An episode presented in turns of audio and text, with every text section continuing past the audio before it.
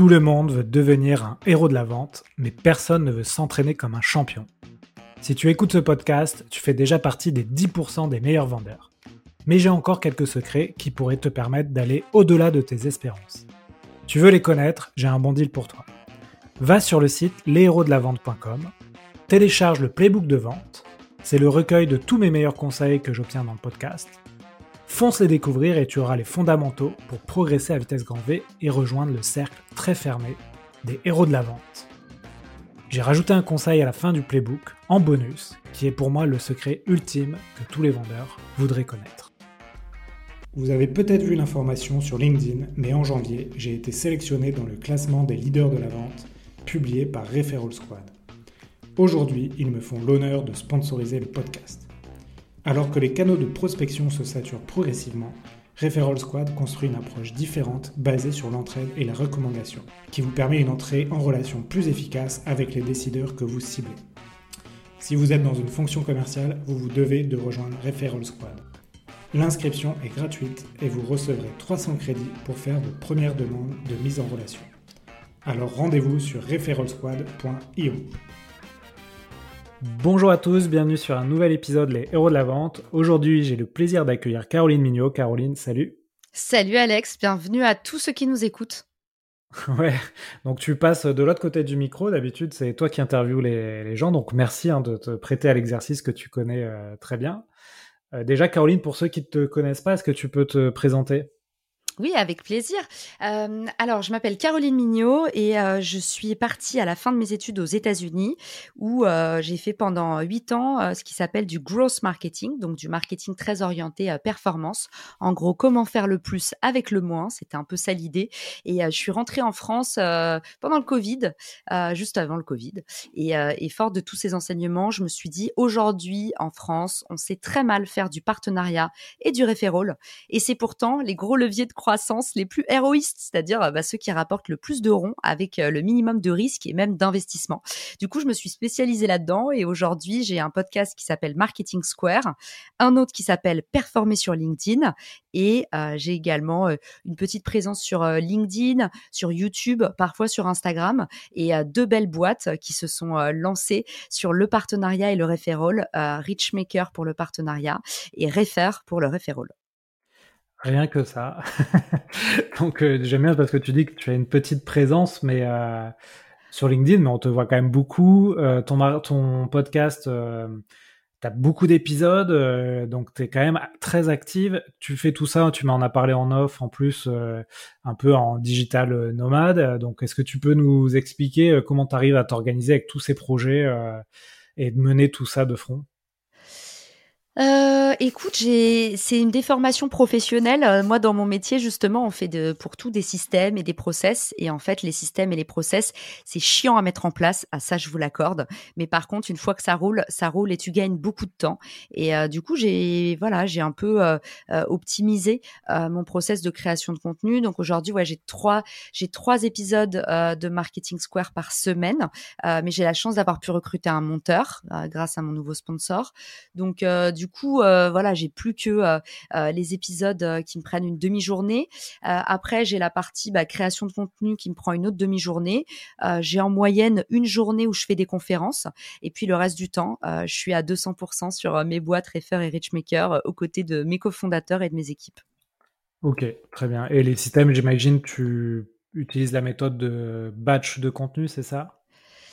Euh, alors, euh, j'ai pas, euh, j'ai pas une méthode brevetée. En gros, euh, ce que ce que je fais, c'est que j'itère énormément. Et par exemple, bah, pour mon podcast, l'idée c'était au début quand je faisais un podcast, je mettais presque six heures à le faire. Alors que bon, on n'est pas neuneux, hein, mais quand on commence à faire un truc, quand on n'a pas optimisé ses process, quand on fait du multitasking, eh ben forcément, on s'en rend pas compte, mais on se met des bâtons dans nos propres roues. donc l'idée, c'est d'analyser plutôt. c'est une méthode un peu à la carte, hein, analyser là où toi tu perds du temps analyser là où ton temps il est bien investi, c'est-à-dire que tu as des vrais résultats versus les trucs que tu fais qui sont 100% euh, vanity comme on dit, c'est-à-dire que euh, en fait tu as l'impression que ça fonctionne mais ça ne sert pas ton objectif principal et, en fait c'est en fonction de ça que tu crèmes et que tu arrives avec un système bien huilé qui te permet d'avoir le temps d'avoir une vie à peu près équilibrée même si on reste des entrepreneurs. Ce sera jamais parfaitement équilibré mais euh, on a le temps d'être heureux. Ouais, bah écoute, on aurait pu faire un épisode sur ces thèmes hein, de création de contenu, d'organisation. On va peut-être en reparler euh, en filigrane, mais aujourd'hui le, sujet, c'est on va plutôt te parler de, de co-marketing et tu voulais nous expliquer en quoi le co-marketing euh, permet d'accélérer ses ventes. Alors je voulais déjà te poser la question, euh, qu'est-ce que le co-marketing? Alors, le co-marketing, c'est vrai que c'est un mot un peu étrange. On se dit, ah, encore un mot valise du jargon marketing. Et le problème, c'est que le mot partenariat, personne ne le comprend parce qu'aujourd'hui, il y a eu des abus. On l'a utilisé à tort et à travers. On l'a tordu dans tous les sens, ce pauvre mot. Il est un peu fourre-tout. Et du coup, quand je suis arrivée en disant, j'ai une plateforme de partenariat, tout le monde me disait, mais ah oui, mais c'est pour chercher des clients. Alors toi, tu dois connaître ça dans la vente parce que c'est vraiment euh, très euh, très courant aussi qu'on appelle nos meilleurs clients nos partenaires. Alors que non, c'est des clients. Et eh ben aujourd'hui, du coup, moi j'utilise le terme co-marketing pour expliquer en fait euh, que c'est pas une relation entre un prestataire et un vendeur. c'est pas une c'est pas une relation entre un acheteur et un vendeur, entre un client et un vendeur. C'est vraiment une relation avec une marque qui va toucher les mêmes clients que toi, c'est un peu un acteur de ton écosystème avec lequel tu vas mener des actions de communication communes. Donc ensemble, par exemple, dans le B2C, tout le monde voit les collections de mode en commun. Euh, va y avoir euh, euh, Sandro. Sandro fait une collection spéciale avec Burberry. Ça n'existe pas. On n'allait pas regarder. Pardon. Je suis souvent très mauvaise en impro. et puis Kanye West et Adidas, même si c'est pas le, voilà, bon exemple. Omega et Swatch dans l'horlogerie. Enfin, on a mille exemples en tête. Donc ça, c'est des opérations communes. Donc les marques se fondent ensemble. Et puis on a des opérations croisées. Et ces opérations croisées, ça va être, bah, ces marques font de la promotion. Par exemple, Alex, il va parler de Marketing Square dans son podcast Les Héros de la Vente. Et moi, par exemple, dans Marketing Square, mon podcast, je vais parler des héros de la vente. Donc ça, vous voyez, c'est de la cross-promotion. Donc voilà, le co-marketing, c'est soit commun, donc les bundles euh, que tu connais toi Alex euh, que vous connaissez tous parce que vous êtes des pros de la vente si vous écoutez ce podcast. Donc la vente les ventes communes les co-branding dans la mode euh, tout ça c'est commun. Et vous avez aussi croisé croisé ça va être on va avoir l'occasion d'en parler l'apport d'affaires l'échange de visibilité tout ce qui est tout ce qui est la partie lead gen voilà tout ça. Ok. Et pourquoi tu voulais nous parler spécifiquement de ce sujet dans ce podcast? Je pense qu'aujourd'hui, enfin, quand tu m'as dit, Caro, à quoi tu penses comme sujet malin pour la vente, euh, aujourd'hui, j'avais pas envie qu'on fasse un énième numéro sur la prospection LinkedIn. Je me suis dit, je pense qu'aujourd'hui, un truc qui peut aider vraiment tes auditeurs dans toute leur prospection commerciale, c'est apprendre en fait à utiliser le pouvoir des partenariats. Euh, si vous êtes particulièrement dans le B2B, aujourd'hui la publicité ça coûte une blinde, c'est de moins en moins rentable, c'est de moins en moins précis et surtout mettez-vous ça dans la tête. Malheureusement, et je suis dans votre, je dans le même bateau que vous, hein, parce que je suis une marketeuse, ça va pas s'améliorer. La publicité, il y a un goulot d'étranglement et ça va être de pire en pire. Donc aujourd'hui, on a intérêt à aller investir un maximum de canaux organiques, à investir dans des leviers plutôt d'influence et d'utiliser du coup le pouvoir de la recommandation on connaît l'influence avec les influenceurs qui sont devenus des marques aujourd'hui. Moi, je pense qu'on peut faire de l'influence avec des autres marques, d'autres acteurs de son écosystème. Ouais, c'est vrai que ce paradigme euh, de la pub qui est de moins en moins efficace, surtout en ligne, euh, on le vit avec euh, Apple qui met des outils en place pour arrêter de traquer la pub. On le vit avec des logiciels comme AdBlock qui te permettent de bloquer les pubs. Et, et, comme tu l'as dit, il y a un goulot d'étranglement parce qu'il y a de plus en plus de boîtes qui payent pour cette publicité et donc forcément c'est moins efficace. Exactement. La fameuse crise des cookies, mais vous voyez, c'est pas dans le bon sens du terme. Ouais, exactement. donc aujourd'hui, ouais, c'est ça.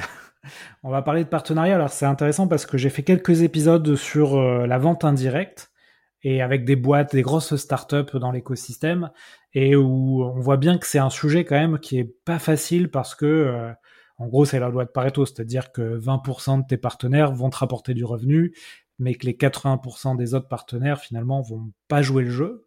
Donc toi, tu voulais me parler de plusieurs thèmes euh, qui peuvent intéresser les auditeurs pour euh, essayer de réfléchir à comment moi, en tant que, boîte ou en tant qu'entrepreneur, je peux mettre en place des partenariats. Le premier thème dont tu voulais me parler, c'était euh, les programmes de fidélité alors moi, quand j'entends programme de fidélité, je pense un peu à, Carrefour, ou, tu vois, les, vieux supermarchés. Comment toi, tu, vois la chose sur euh, l'ère Internet et, euh, et l'ère de l'entrepreneuriat?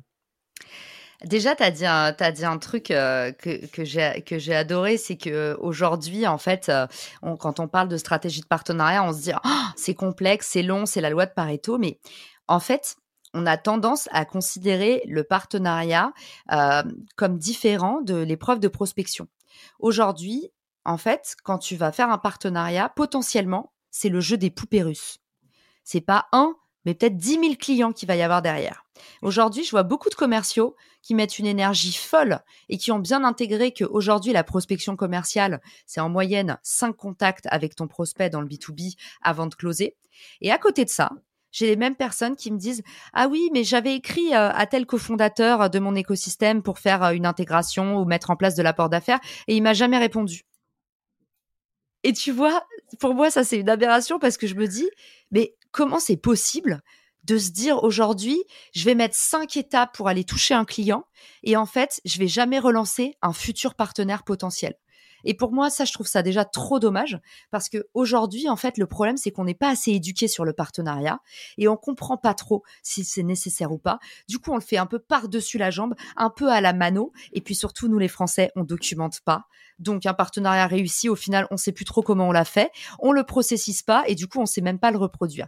Donc voilà, ça pour te répondre là-dessus, c'est vrai que c'est, c'est une croyance limitante que j'entends souvent que le partenariat, c'est complexe et dès que tu vas parler à un partnership manager, il va dire, en fait, la chasse aux partenaires, c'est comme aller prospecter, prospecter des clients, sauf que à la clé derrière, tu vas automatiser ta croissance. Parce que si tu signes un partenaire, tu signes potentiellement des centaines de clients d'un coup, et même si tu signes un partenaire sur l'année, par exemple, moi, avec HubSpot, qui fait de la lead gen via la page de HubSpot, bah, en fait, j'ai des leads qui tombent tout cuits tous les mois et j'ai juste eu à produire un effort à un instant T.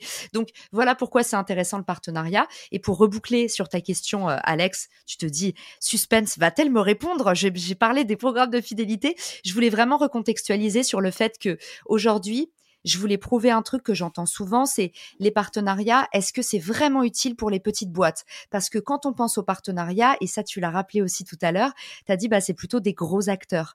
Et aujourd'hui, le partenariat, c'est idéal pour les TPE-PME parce que c'est celles qui ont le plus besoin d'être héroïstes. C'est celles qui n'ont pas le droit à l'erreur dans leur stratégie d'acquisition et de conversion. Donc aujourd'hui, le programme de fidélité, je trouve ça intéressant qu'on en parle parce que on n'y pense pas assez, mais c'est aussi un super moyen dans le B2B d'aller chercher des clients pour très peu d'argent. Je te donne un exemple.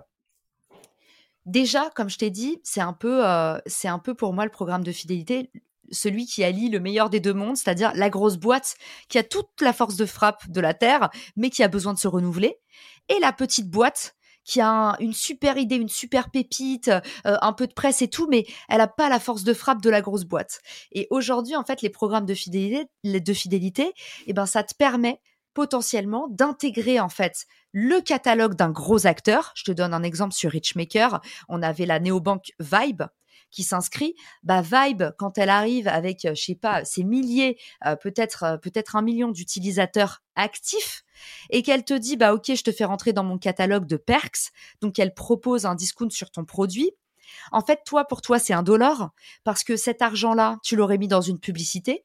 Et en fait, tu fais de l'acquisition via Vibe qui en plus te transfère un peu de son autorité puisque quelque part, quand tu fais un partenariat avec une marque, c'est de la preuve sociale. C'est un peu comme si quelqu'un te présentait quelqu'un en soirée. Bah, un client d'une marque, il va beaucoup plus avoir tendance à te faire confiance si tu es introduit par une marque de laquelle il est déjà client, plutôt que si tu es une, en randonnion, une pub sur Google Ads ou euh, un espèce de spam sur LinkedIn qui coûte beaucoup trop cher au clic.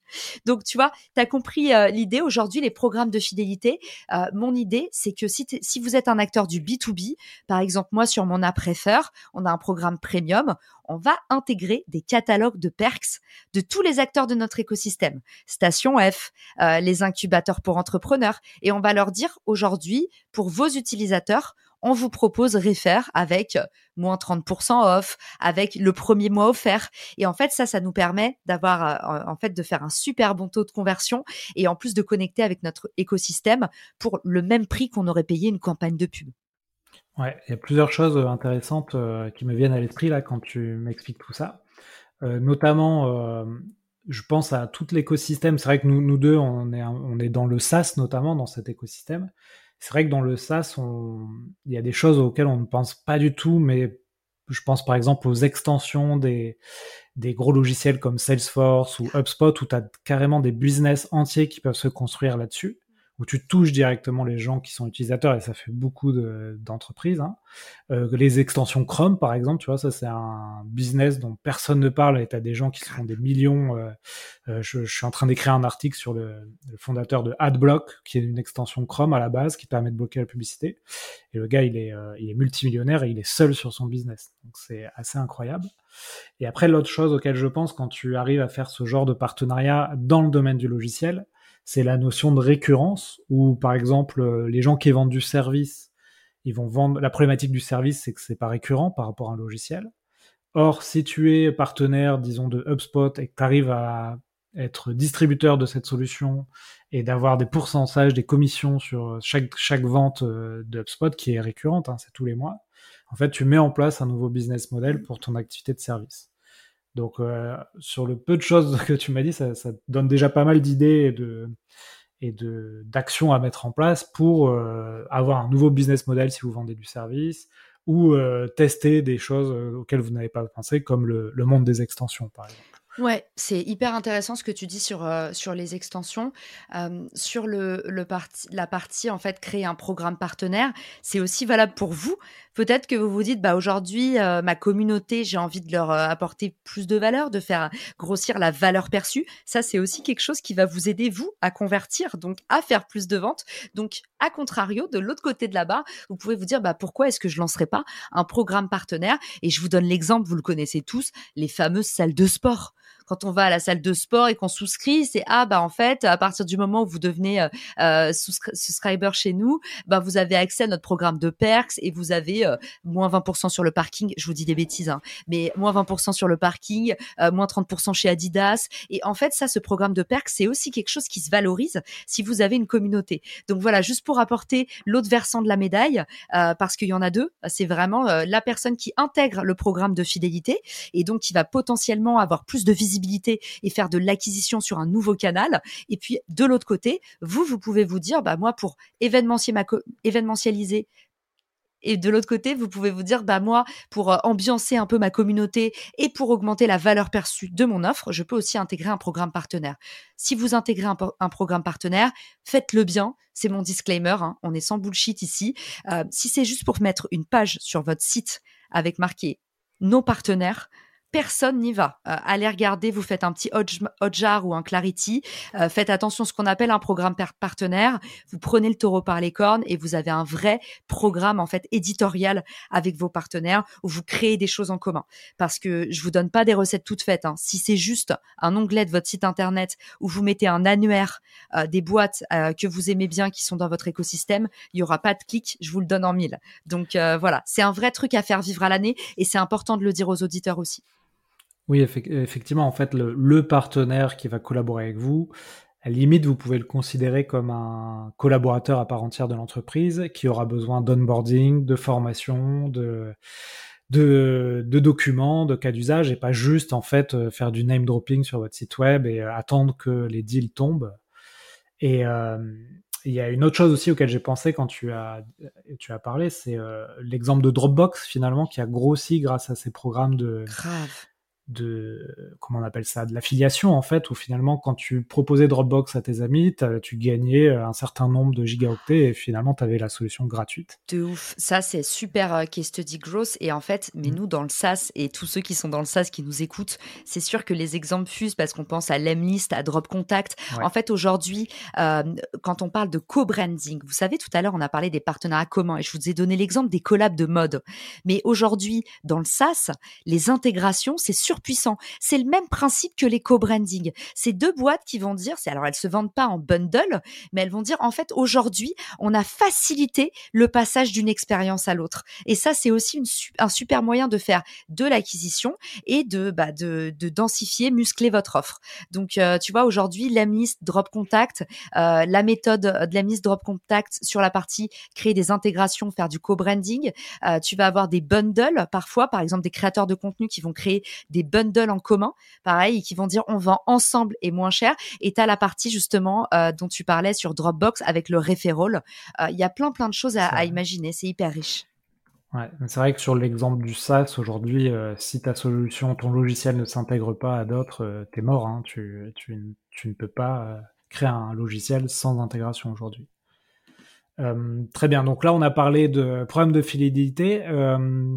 Qu'est-ce que tu penses aussi du domaine de l'apport d'affaires? Est-ce que tu as expérimenté ça? Est-ce que tu as eu des réussites là-dedans ça va exploser. Honnêtement, euh, pour moi, le, le marketing relationnel, comme parce que euh, parce que l'apport d'affaires pour certains c'est encore un peu fou. Alors parfois on parle aussi de marketing relationnel.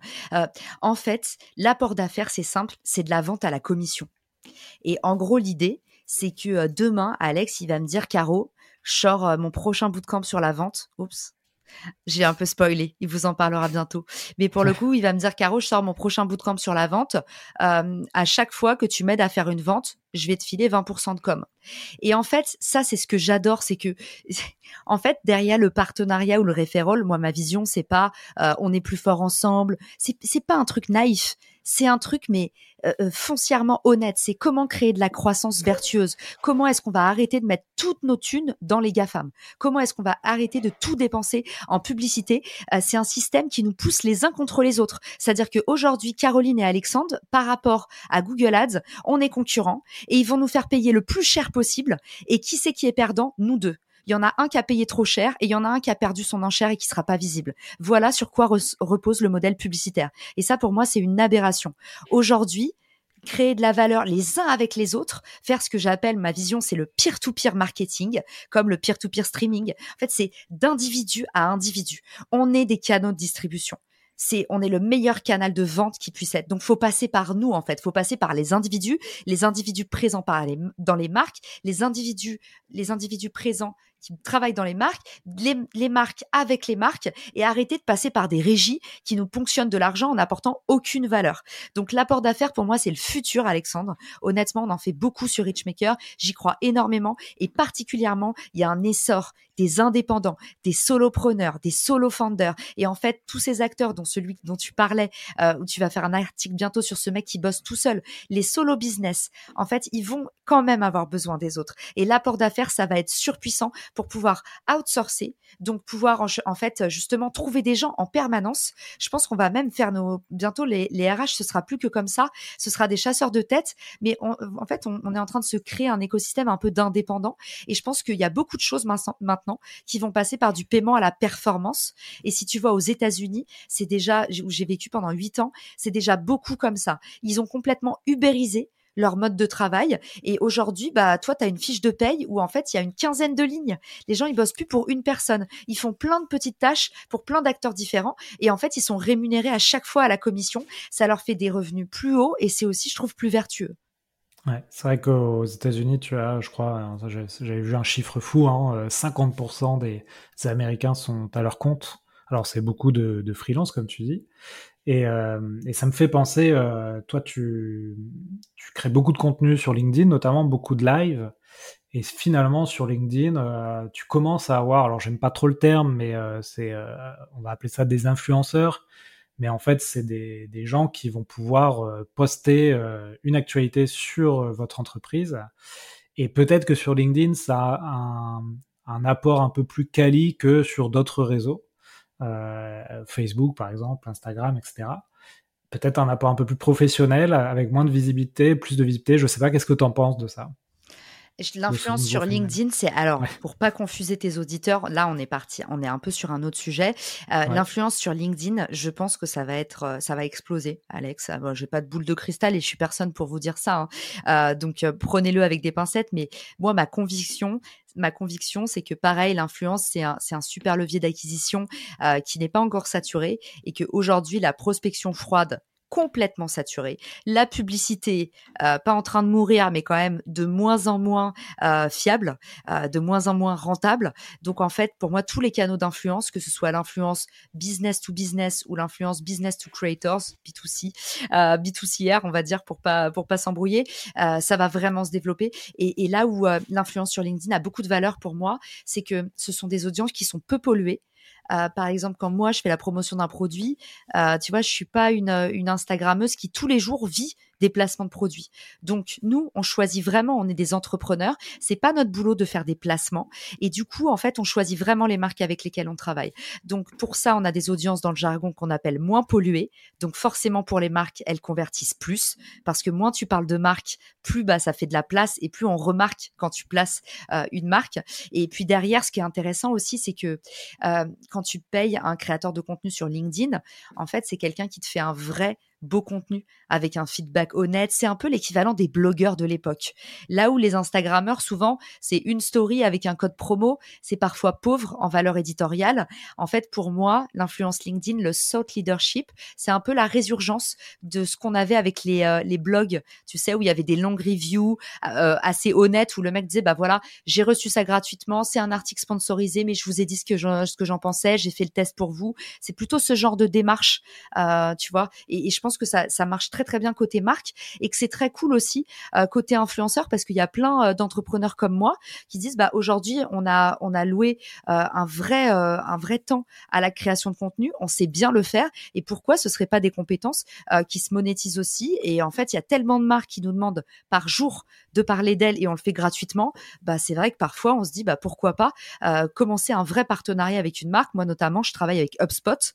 je crois que je sais plus si on les a, on en a parlé tout à l'heure, mais voilà, HubSpot, quand ils font des événements, ils viennent me voir parce que je diffuse leurs événements. Et en fait, je trouve ça normal. Moi, je les aide à diffuser leurs événements. Et à côté de ça, bah, je trouve que c'est, on est un canal. Donc, en fait, et on est un canal tellement plus cool que payer une pub. Moi, j'adore donner mon argent à des humains.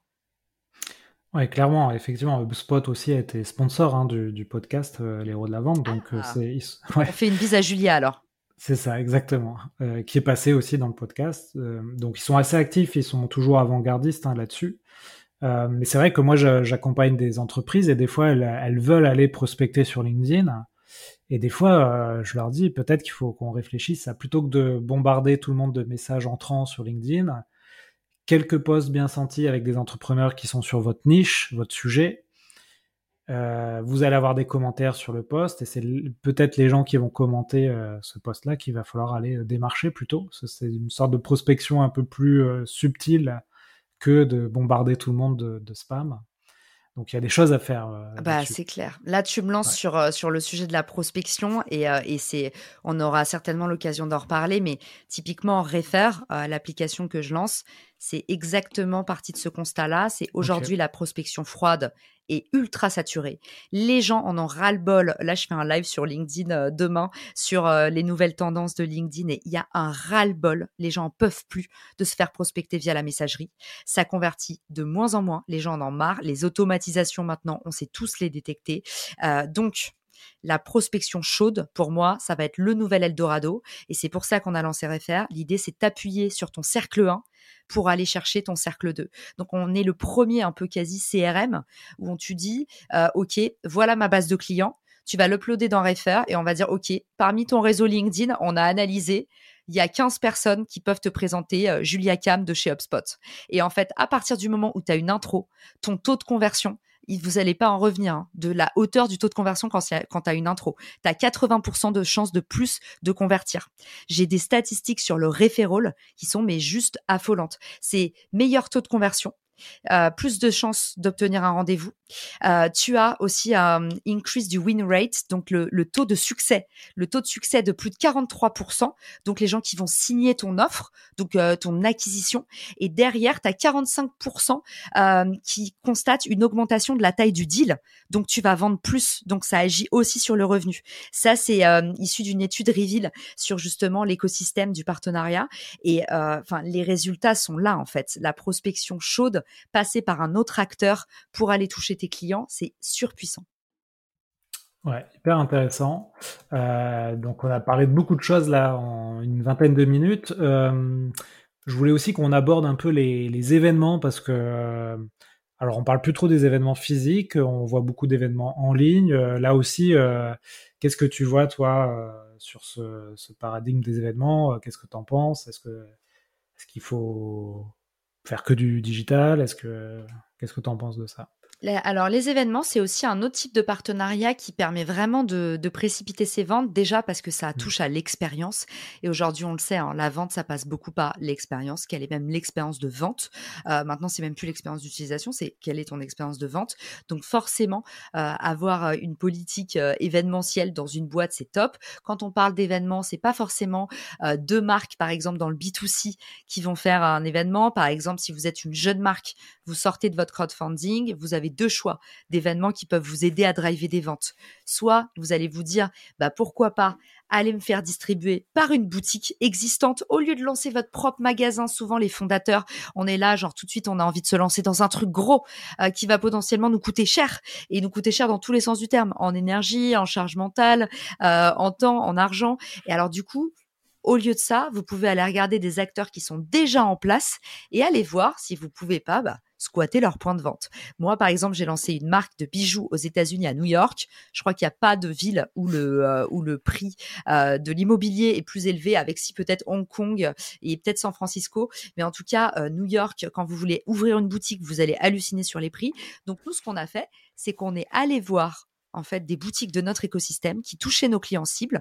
En fait, on est allé leur proposer de faire des activations dans leur magasin. Donc on leur a dit, nous, on a une communauté en ligne, vous, vous avez une boutique, on va vous faire venir du nouveau foot trafic, donc on va faire venir de nouvelles personnes et même un peu de presse, un peu de blogueux. On va vous emmener tout ça gratuitement dans votre magasin pendant une semaine ou pendant deux week-ends ou pendant un mois.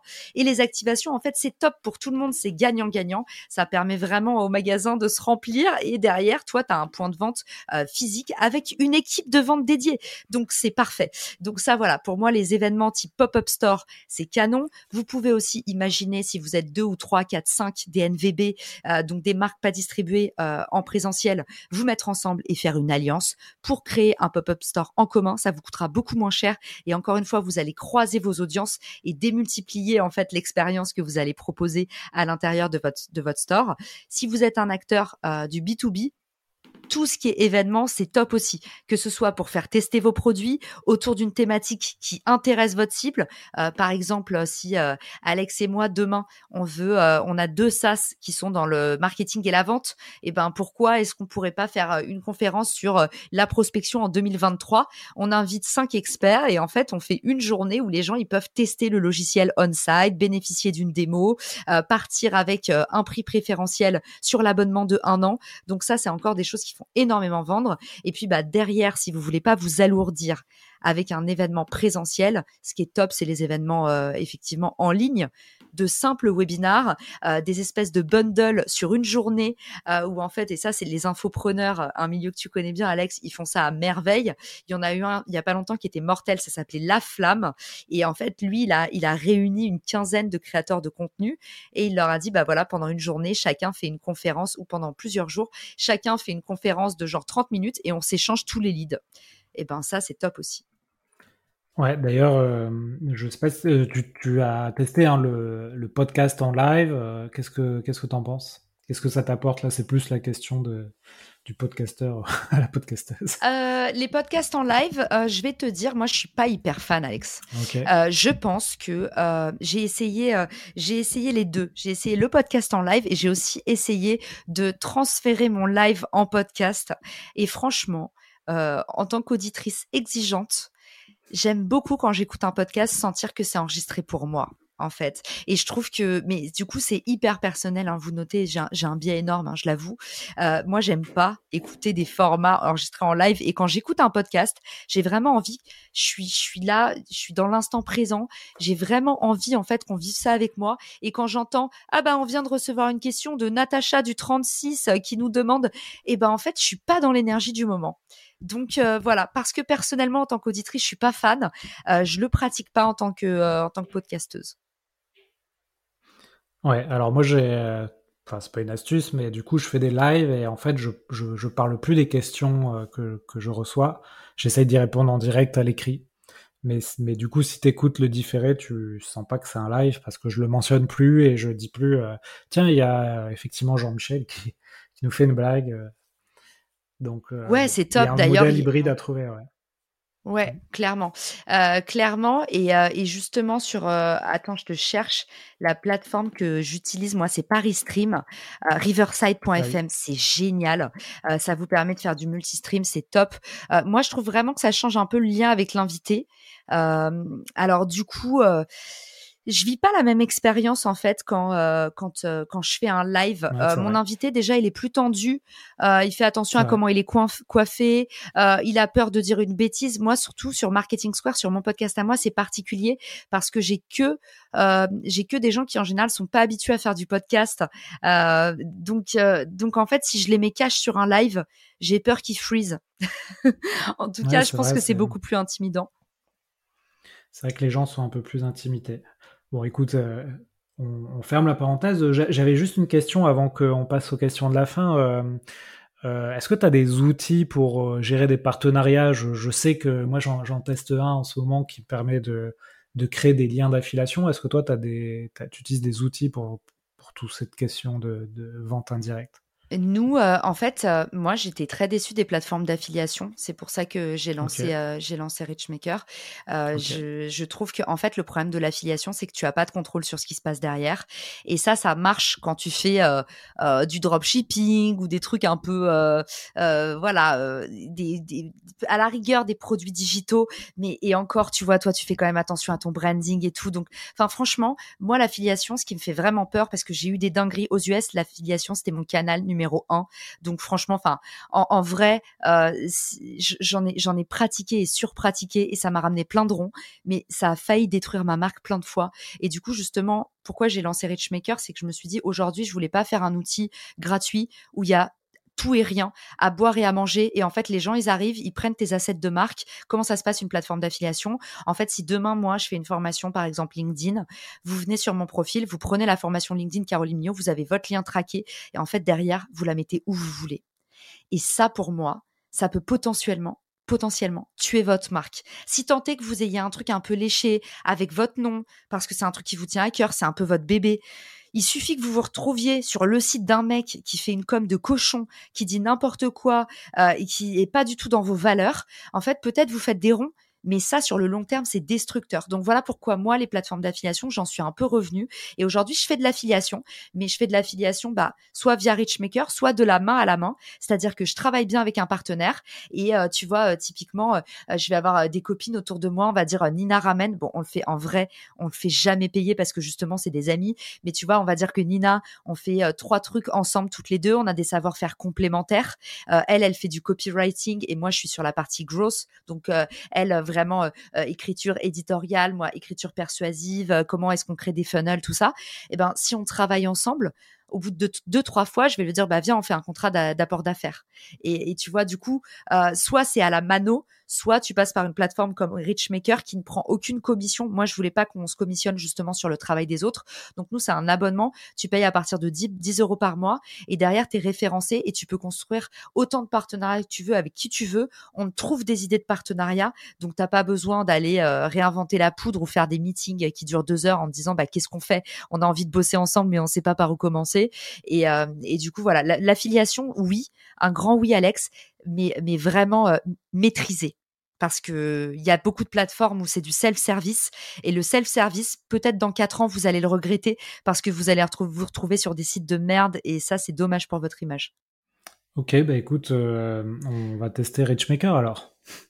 Bah avec grand plaisir, Alex. Et puis d'ailleurs, je t'offre euh, avec grand plaisir un plan si tu veux euh, t'en servir pour ton podcast Les Héros de la Vente pour aller chercher tes prochains sponsors ou tes prochains invités ou ce que tu veux. Carrément, carrément. Bah, super. Euh, écoute, Caroline, euh, on arrive à 40, presque 40 minutes d'entretien. Est-ce que, euh, avant de passer aux questions de la fin, tu voulais ajouter quelque chose sur, le co-marketing où on a fait un bon, une bonne revue de, des différentes possibilités que les auditeurs ont? Franchement, et on se l'était dit en off avec Alex, c'est un sujet tellement large, il y a tellement de choses à dire que forcément on n'a pas couvert la moitié des, des sujets. Mais, mais aujourd'hui, en gros, si vous voulez faire, si vous voulez générer plus de revenus pour votre boîte. Euh, vraiment, les partenariats euh, à privilégier pour moi, c'est vraiment que vous soyez en B2B euh, ou en B2C. Hein.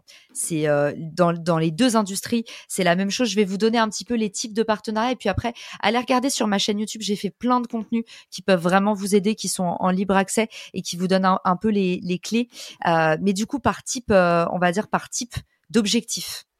Si vous voulez générer du revenu, c'est les, les, partenariats dont on a parlé euh, aujourd'hui, programme de fidélité, aller taper des grosses marques, aller intégrer des programmes de perks, des gros incubateurs, des grosses marques qui sont dans votre écosystème, aller frapper aux portes à tout prix. Mais n'oubliez pas mon conseil, si vous intégrez ou si vous créez un programme partenaire, c'est pas un onglet dans votre site internet. Vous créez une vraie stratégie à côté et il faut que ça ait un sens, votre collaboration, et que ça apporte de la valeur. Si c'est juste pour être caché sur un site internet, ça n'aura pas d'impact. Donc faites attention. Deuxième axe, l'apport d'affaires, qui pour moi, je l'ai dit, va être surpuissant. Même si vous êtes une agence, faites de l'apport d'affaires avec des indépendants. Vous êtes un, indépendant, faites de l'apport d'affaires avec des agences. En fait, on a tout à y gagner à travailler ensemble. Et aujourd'hui, particulièrement sur les indépendants, mais Alex vous l'a dit, il l'a remarqué, même sur les SaaS, l'apport d'affaires, c'est surpuissant et surtout, c'est hyper héroïste puisque vous ne, vous ne, vous ne payez que pour les clients qu'on vous rapporte. Donc c'est quand même euh, le meilleur des cas. Aujourd'hui, il y a des solopreneurs, leur stratégie, c'est de faire des systèmes d'apport d'affaires à 70%. Pour se, pour se constituer une clientèle en 2-2, ils se disent, au lieu de m'emmerder à tester plein de trucs, je vais aller voir des gros mecs et je vais leur dire, t'as 70% sur mon revenu. Et après, quand ça décolle, ils baissent les taux. Mais voilà, l'apport d'affaires aujourd'hui, c'est une super stratégie et en particulier pour aller chercher vos premiers clients, vous constituez votre première base de données en investissant zéro en publicité. C'est-à-dire que vous vous mettez pas à risque. Vous commencez pas par mettre 500 balles une enveloppe sur Google Ads. OK, vous payez que pour ce que vous avez euh, que pour ce que vous avez rentré. Donc je trouve ça hyper top. Et euh, ensuite, vous avez le co-branding. Ça on en a parlé aussi. Le co-branding, c'est faire des choses ensemble. Donc ça peut être euh, les intégrations, ça peut être on n'en a pas parlé parce que c'est plus pour générer des leads mais des livres blancs, créer du contenu en commun, ça c'est hyper puissant. Et puis la dernière chose Alex, c'était les événements dont on vient de parler et sur la partie événements, vous avez vu c'est soit du présentiel et c'est top pour l'expérience client, soit du distanciel, vous faites des événements en ligne et là quand même vous apportez de la densité, vous prouvez en fait euh, la, raison d'être de votre partenariat. C'est pas juste, je vous conseille d'aller euh, vous renseigner sur euh, le podcast Les héros de la vente. C'est non, bah regardez, venez assister avec nous à l'enregistrement d'un podcast en commun, on vous fait participer. Donc c'est beaucoup plus fort en termes d'expérience et toi tu le sais, tu es bien placé, je finirai là-dessus. La vente, ce n'est que de l'expérience. Donc si vous créez un partenariat, il faut vraiment que vous soyez focus sur votre expérience, sinon ça ne marchera pas. Bah, écoute, c'est top, hein, tu as résumé, euh, j'ai pas besoin de reformuler, donc euh, merci pour, pour ce travail Caroline. Écoute, et, on passe aux questions de la fin, c'est des questions assez rapides en mode ping-pong, il y en a quatre euh, sur le contenu, les outils, les compétences et les invités. Donc en termes de contenu aujourd'hui, est-ce qu'il y a des choses que tu nous conseilles de regarder, de lire ou d'écouter? Alors moi, il y a un truc que j'adore faire, Alex, c'est que je trouve que on est, euh, est trop, on regarde trop les mêmes personnes. Du coup, c'est comme les étudiants qui font tous les mêmes écoles de commerce. À la fin, on finit par penser la même chose. Donc moi, ce que j'adore faire, Bien sûr, je suis fidèle à certaines newsletters, euh, par exemple pour tes auditeurs sur la partie euh, si vous aimez les produits, euh, les produits et tout ce qui est SaaS, tout ce qui est B2B. Moi, j'adore le podcast de Lenis, Lenis Podcast, ça s'appelle. Et en fait, il fait aussi une newsletter qui est absolument dingue. Et si vous aimez le produit, si vous vous intéressez à l'UX, tout ce qui est growth et tout, pour moi, c'est un des meilleurs podcasts sur la partie growth. Donc, comment est-ce qu'on développe des produits de SaaS qui fonctionnent, tout ça. mais ce que j'aime bien faire et ce que je vous encourage à faire, c'est donner la chance à tout le monde et faire des recherches dans la bonne vieille barre de recherche. Du genre, euh, par exemple, sur LinkedIn, moi, je forcément, les créateurs que que je suis, ils sont déjà gros, ils ont déjà de l'audience, il y a déjà des gens qui s'intéressent à eux, ça c'est cool. Mais en fait, faire une, faites une recherche par mots-clés. Allez, en fait, il y a un sujet qui vous intéresse, au lieu de vous dire, ah bah tiens, euh, Choubam, il l'a pas abordé. Eh ben, dites-vous plutôt, bah, je vais aller chercher quelqu'un qui en parle et je vais aller lui envoyer de la force. Et du coup, moi, aujourd'hui, j'utilise beaucoup de, je fais beaucoup de curation sur Google, ce qui peut sembler euh, euh, un peu euh, archaïque. Maintenant, tout le monde est là, oui, moi, j'ai un système de clipping où, en fait, je reçois les flux RSS de mes créateurs de contenu préférés, comme ça, il n'y a pas de pollution d'informations. Alors oui, mais d'un autre côté, il y a une uniformisation de l'information reçue qui peut aussi être un peu dangereuse. Donc ouvrez vos œillères et, et accordez-vous une curation parfois en partant de zéro et faites un peu confiance à des inconnus. C'est vrai que sur le podcast, tu vois, euh, moi sur Spotify par exemple, je, je fonctionne plus trop en termes de d'émissions, mais plutôt en termes de thèmes. Et c'est comme ça que j'ai connu le tien, tu vois. parce que je tapais, euh, je sais pas comment euh, bien écrire, enfin bien percer sur LinkedIn. Je tombe sur Caroline, je me dis tiens c'est intéressant ce qu'elle dit. Elle parle un peu de vente, je vais l'inviter et, je pense que c'est une bonne pratique effectivement de. en plus c'est très bien référencé, j'ai l'impression les podcasts maintenant de plus en plus. Donc, euh, bonne pratique, ouais. Sur les outils, on en a parlé un petit peu. Tu nous as dit attention aux outils d'affiliation. Est-ce que toi, il y a des, par contre, tu as des outils phares qui te permettent de, bien avancer, bien bosser, bien, bien être organisé, vu que c'est une de tes forces, je pense? Ah, alors, j'ai pas dit attention aux outils d'affiliation. En fait, c'est attention à votre branding. C'est plutôt ça. Euh, pour le coup, euh, voilà, je euh, je veux je veux pas cracher dans la soupe et, euh, et surtout moi c'est pas du tout des, des concurrents donc euh, voilà c'est les je vous dis juste sur le branding pour être hyper transparente avec vous il faut accepter sur une plateforme d'affiliation vous allez gagner des ronds mais il faut accepter que si vous avez une marque en tout cas que vous y tenez que c'est un peu votre bébé vous pouvez être mis vraiment partout on peut faire un peu n'importe quoi avec avec votre marque. Donc voilà c'est juste pour mettre en garde mais les plateformes d'affiliation fonctionnent très bien et tiennent leurs promesses. C'est attention à votre branding. Euh, mais je sais que tu l'as dit dans ce sens-là, Alex, mais c'est au cas où, euh, pour pas qu'on dise ah Caroline Mignot, euh, elle veut qu'on aille sur Richmaker, elle dit du mal des autres. Il y a des super des super plateformes pour pour pour faire de l'affiliation. moi, j'allais aux États-Unis sur Share Sale qui fonctionnait très bien. Et, euh, et, j'aime beaucoup aussi, tu vois, toutes les, euh, euh, les outils comme Reach, Hype Auditor pour faire de l'influence. Ça permet aussi, en fait, pour moi maintenant, les influenceurs sont des marques, donc c'est aussi des super, des super outils. Et pour s'organiser, je suis obligée de te citer Notion évidemment. Tu vas me dire, euh, pas original, mais euh, qu'est-ce que je pourrais te donner comme outil pépite? Moi, franchement, euh, pour tous ceux qui font du podcast, euh, riverside.fm, une pépite. C'est vraiment cool. maintenant, en plus, vous savez que Spotify va vous permettre de faire des podcasts vidéo intégrés en natif, donc c'est quand même assez cool. Allez regarder ce qui se passe sur Riverside. et les outils, tu m'as dit de productivité, celle-ci, c'est ce que j'utilise en ce moment. ils font à la fois ta prospection, à la fois ta compta, à la fois ta gestion euh, gestion de facturation, tous les trucs que quand tu es indépendant, euh, tu mets ça euh, sous le tapis. donc voilà, ça c'est assez, c'est un peu le truc tout en un. Et puis c'est une boîte française et c'est une équipe qui est top. donc voilà. Et qu'est-ce que j'utilise d'autre dans ma stack et mon hébergeur de podcast au chat? Voilà. En vrai, j'ai que ça. Évidemment, LinkedIn, mais LinkedIn, c'est plus vraiment un outil. c'est ma seconde maison, en fait. C'est ça. c'est ça, ouais. c'est une bonne image. Écoute, euh, il nous reste deux questions, euh, Caroline. Euh, donc, est-ce qu'il y a une compétence aujourd'hui que tu n'as pas, que tu rêverais d'avoir? Ah, j'aimerais bien savoir chanter. Mais ça, voilà, ça n'a rien à voir. Mais, mais voilà, j'ai jamais pu, j'ai jamais aimé ma voix. Alors c'est bizarre. Maintenant, je fais du podcast, mais c'est arrivé un peu par hasard. j'aimerais bien savoir chanter. Sinon, le reste, honnêtement, moi, j'ai l'impression que à part, vous voyez, tout ce qui est artistique, on a la chance aujourd'hui de pouvoir se former sur n'importe quel sujet. Il y a rien qui est intouchable. Donc euh, du coup, j'ai envie de te dire évidemment, il y a plein de compétences que j'ai pas. Hein.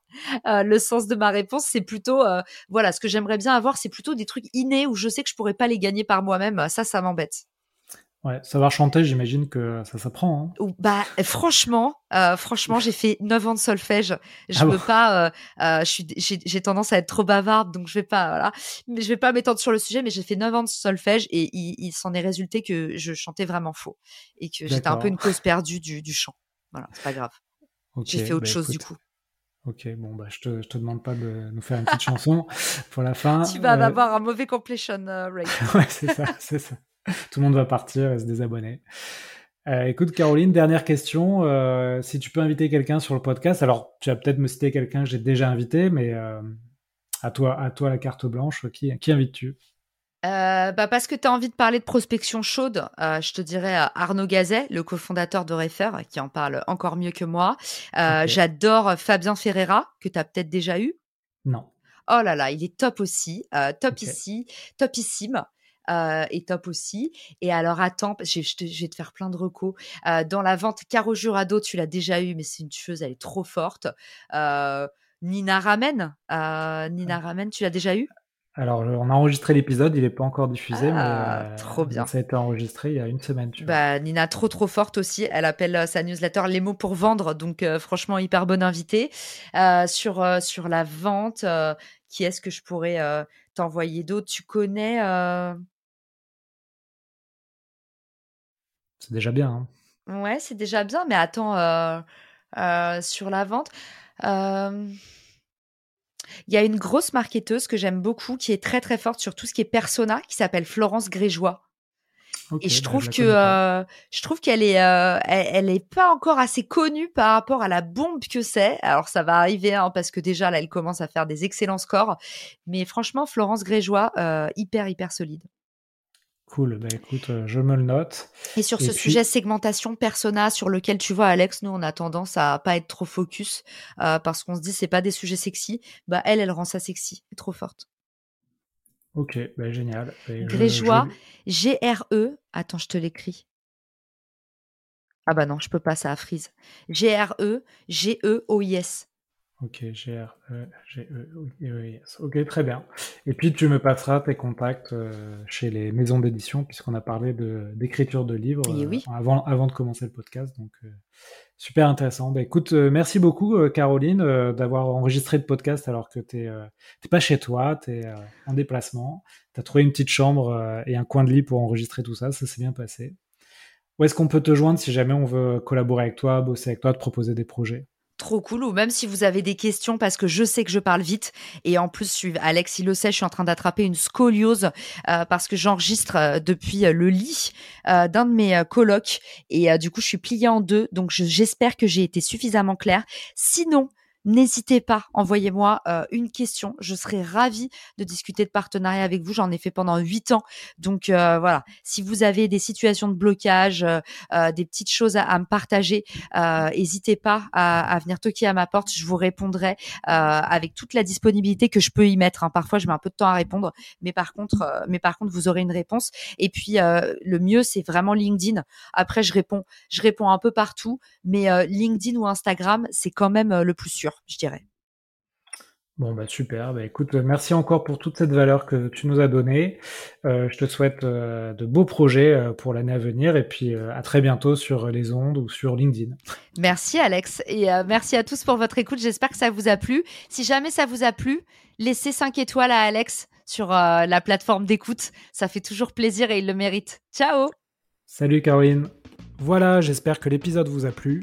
Si vous voulez continuer à approfondir ces sujets, retrouvez sur le site l'héros-de-la-vente.com l'ensemble des podcasts et également la newsletter Les Chroniques de la Vente. Donc deux fois par mois, je vous envoie toute la veille que je fais sur les nouvelles techniques de vente, les nouveaux outils, et je fais également un portrait d'un entrepreneur qui a craqué le système pour exploser ses ventes. Donc on se retrouve sur cette newsletter ou sur LinkedIn pour continuer à échanger sur ces sujets passionnants. Et n'oubliez pas de noter 5 sur 5, le podcast ça m'aide énormément. Belle vente à tous